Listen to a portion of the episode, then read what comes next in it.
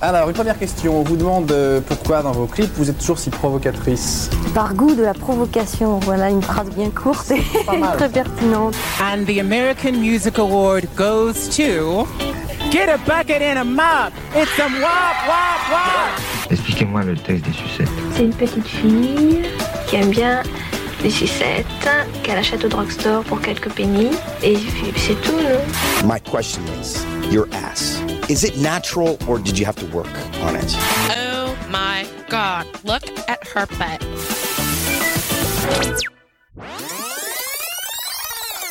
Que le temps passe vite. Surtout quand on fait un podcast qui n'est pas euh, toutes les semaines. Ça nous laisse beaucoup de temps pour nous préparer, pour annuler. C'est pas toutes les semaines. Ah non. Non, c'est tous les quoi? Bah, c'est tous les de temps en temps. Et c'est bien ça? Bah moi j'aime bien. Ça fait qu'on se met pas la pression, qu'on est content, on est content de se retrouver, on a des nouvelles à se donner. On a vieilli entre chaque épisode, on a mûri aussi. Mais eh, oui, est-ce que les auditeurs aiment ça? Les auditeurs ils payent pas. Ils profitent. Mhm. En tout cas, ils mettent des bonnes étoiles sur iTunes et moi j'ai des très bons retours sur le podcast.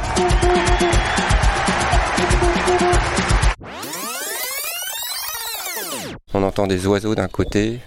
Il y a une euh, diffusion sonore à 360 degrés.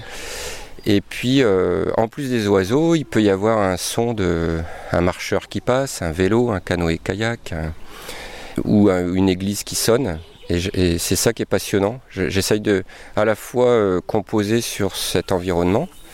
Et puis en plus, dans l'improvisation, je peux aussi être en interaction avec ce qui se passe.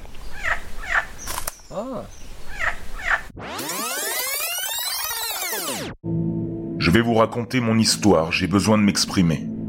Je la poste ici car je sais que je ne serai pas pris pour un fou. La plupart se diront que ce n'est là qu'une affabulation de ma part, afin d'effrayer les auditeurs. Les autres auront l'esprit suffisamment ouvert pour ne pas me juger. En fin de compte, je ne crois pas que cela revêt une quelconque importance. Mes chers amis, ne m'en tenez pas rigueur, mais vous ne serez que mon exutoire.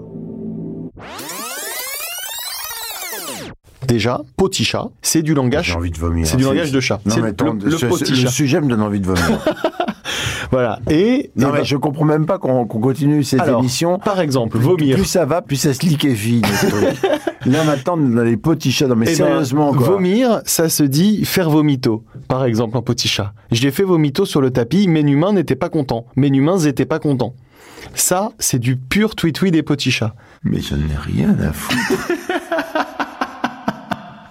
Tu crois vraiment que ça va intéresser quelqu'un, ça? Tout le monde.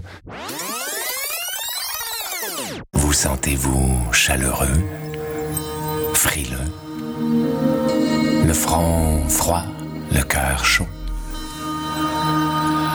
Voyez-vous s'approcher une dépression atmosphérique venant du sud ou plutôt un vent de changement du nord-est?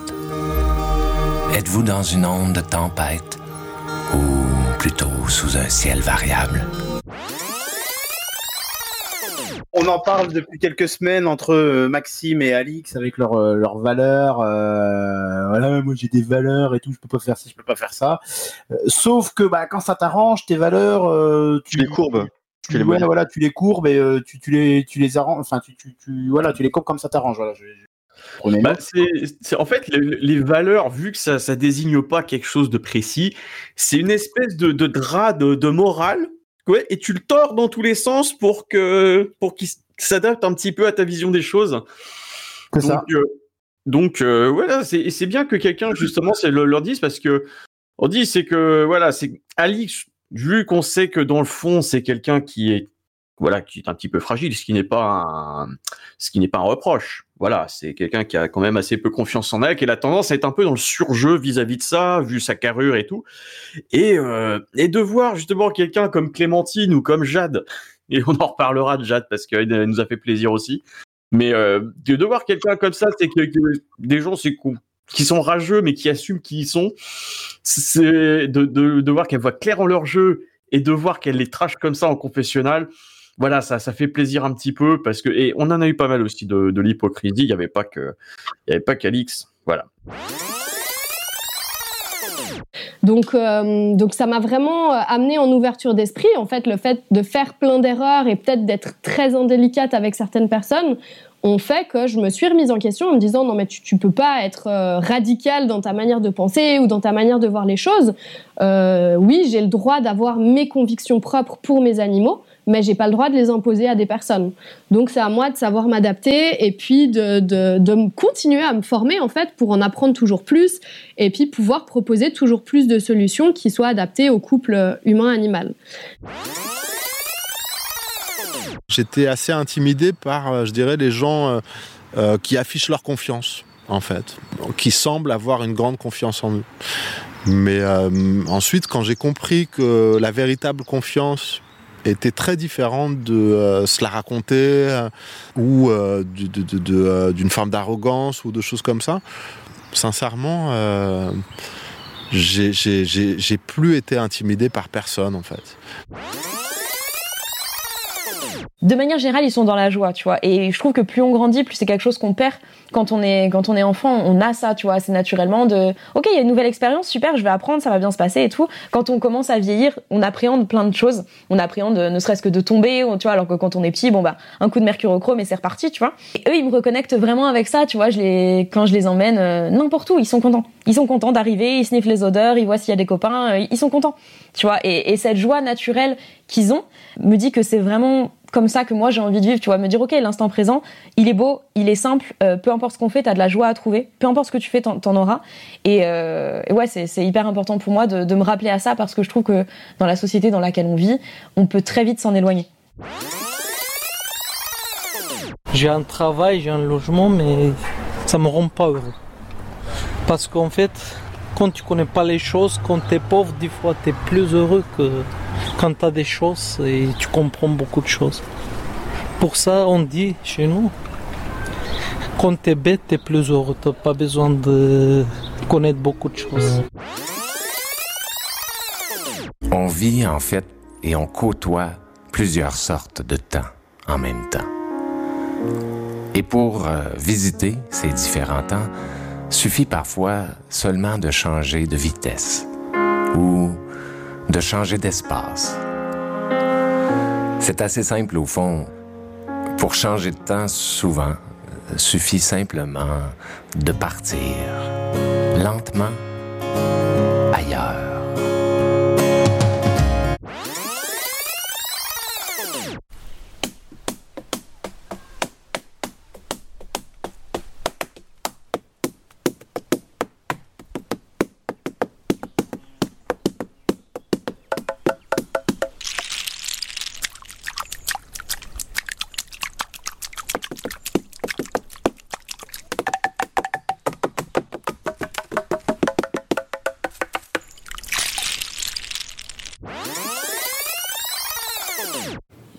que vous dites, ça correspond vraiment au fait que c'est le regard des spectateurs, spectatrices du public qui fait d'une œuvre un chef-d'œuvre en fait.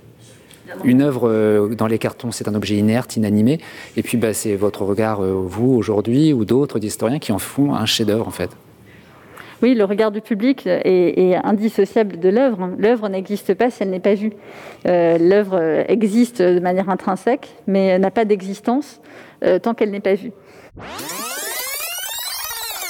Euh, Bac Nord, euh, du coup, c'est de Monsieur Jiménez, si Ouais. je dis pas de bêtises, euh, que tu as eu la chance de voir Ouais, et, ouais. euh, et qui Mm. crée un certain débat parmi la cinéphilie aussi, puisque tout de suite le film est taxé d'être un film de droite, donc du coup il serait mauvais parce que c'est un film de droite.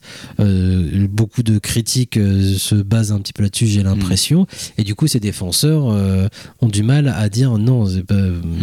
C'est Ouais, on peut apprécier le spectacle sans apprécier le message politique. C'est ça, grosse, non, mais grosso modo. C'est-à-dire que les, les critiques du film tournent euh, exclusivement autour euh, de la, de la politique, en fait. Ouais, bien sûr, mais après, ça, c'est- c'est c'est marrant et ça, c'est pareil, ça va être assez dur d'être relativement clair sur ce film. Mais moi, c'est un film que je. je... C'est bien, on démarre l'année, en fait, avec des trucs un petit peu touchy, quand même. ouais. Mais c'est, enfin, le film, il est, il est à chier. Mais euh, je pense que c'est même pas, c'est même pas parce qu'il est de droite. Ça vaut le coup d'avoir fait 15 ans d'émission de, critique de cinéma C'est- pour, c'est- euh, C'est une citation de Serge Je sais pas si tu reconnais.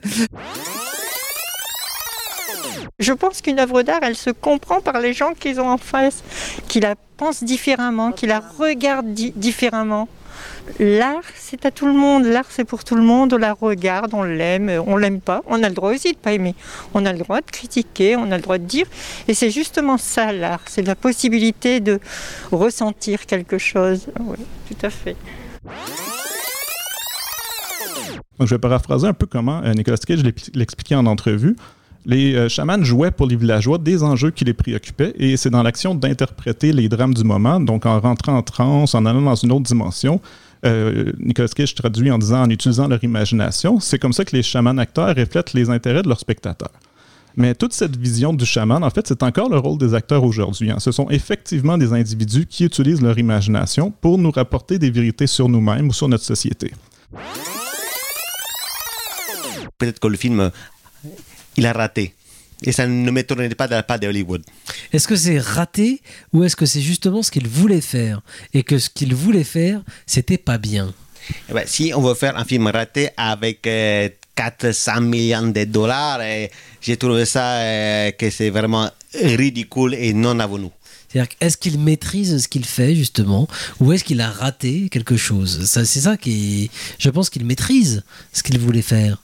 Qu'est-ce que vous en pensez, Alejandro Eh ben, Est-ce si- que c'est pas un con Si- euh, non, parce que si c'est volontaire des films, de faire un film raté qui perd de l'argent à 400 millions de dollars, au contraire, je trouve que ce serait admirable de faire perdre autant d'argent à ces enculés de Hollywood. Alors, je suis ravi.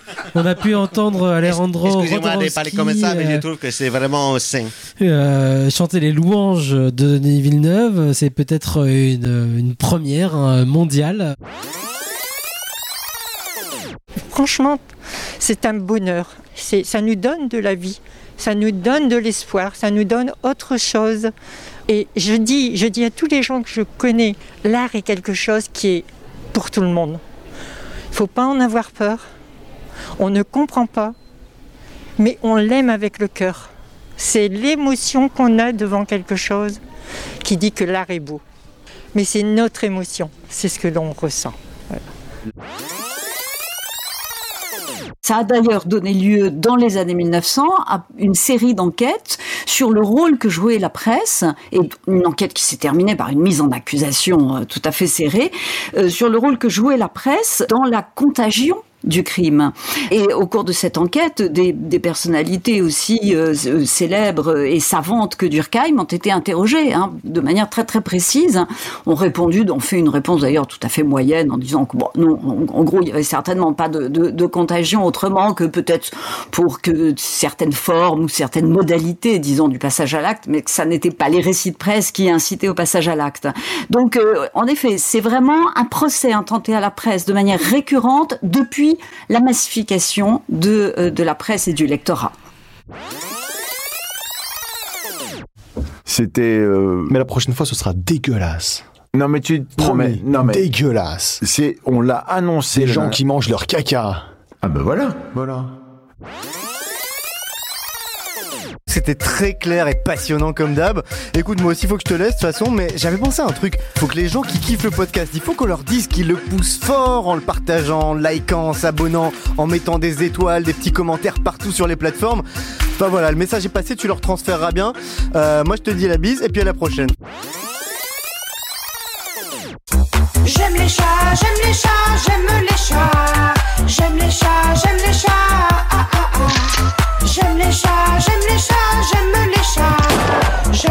Show.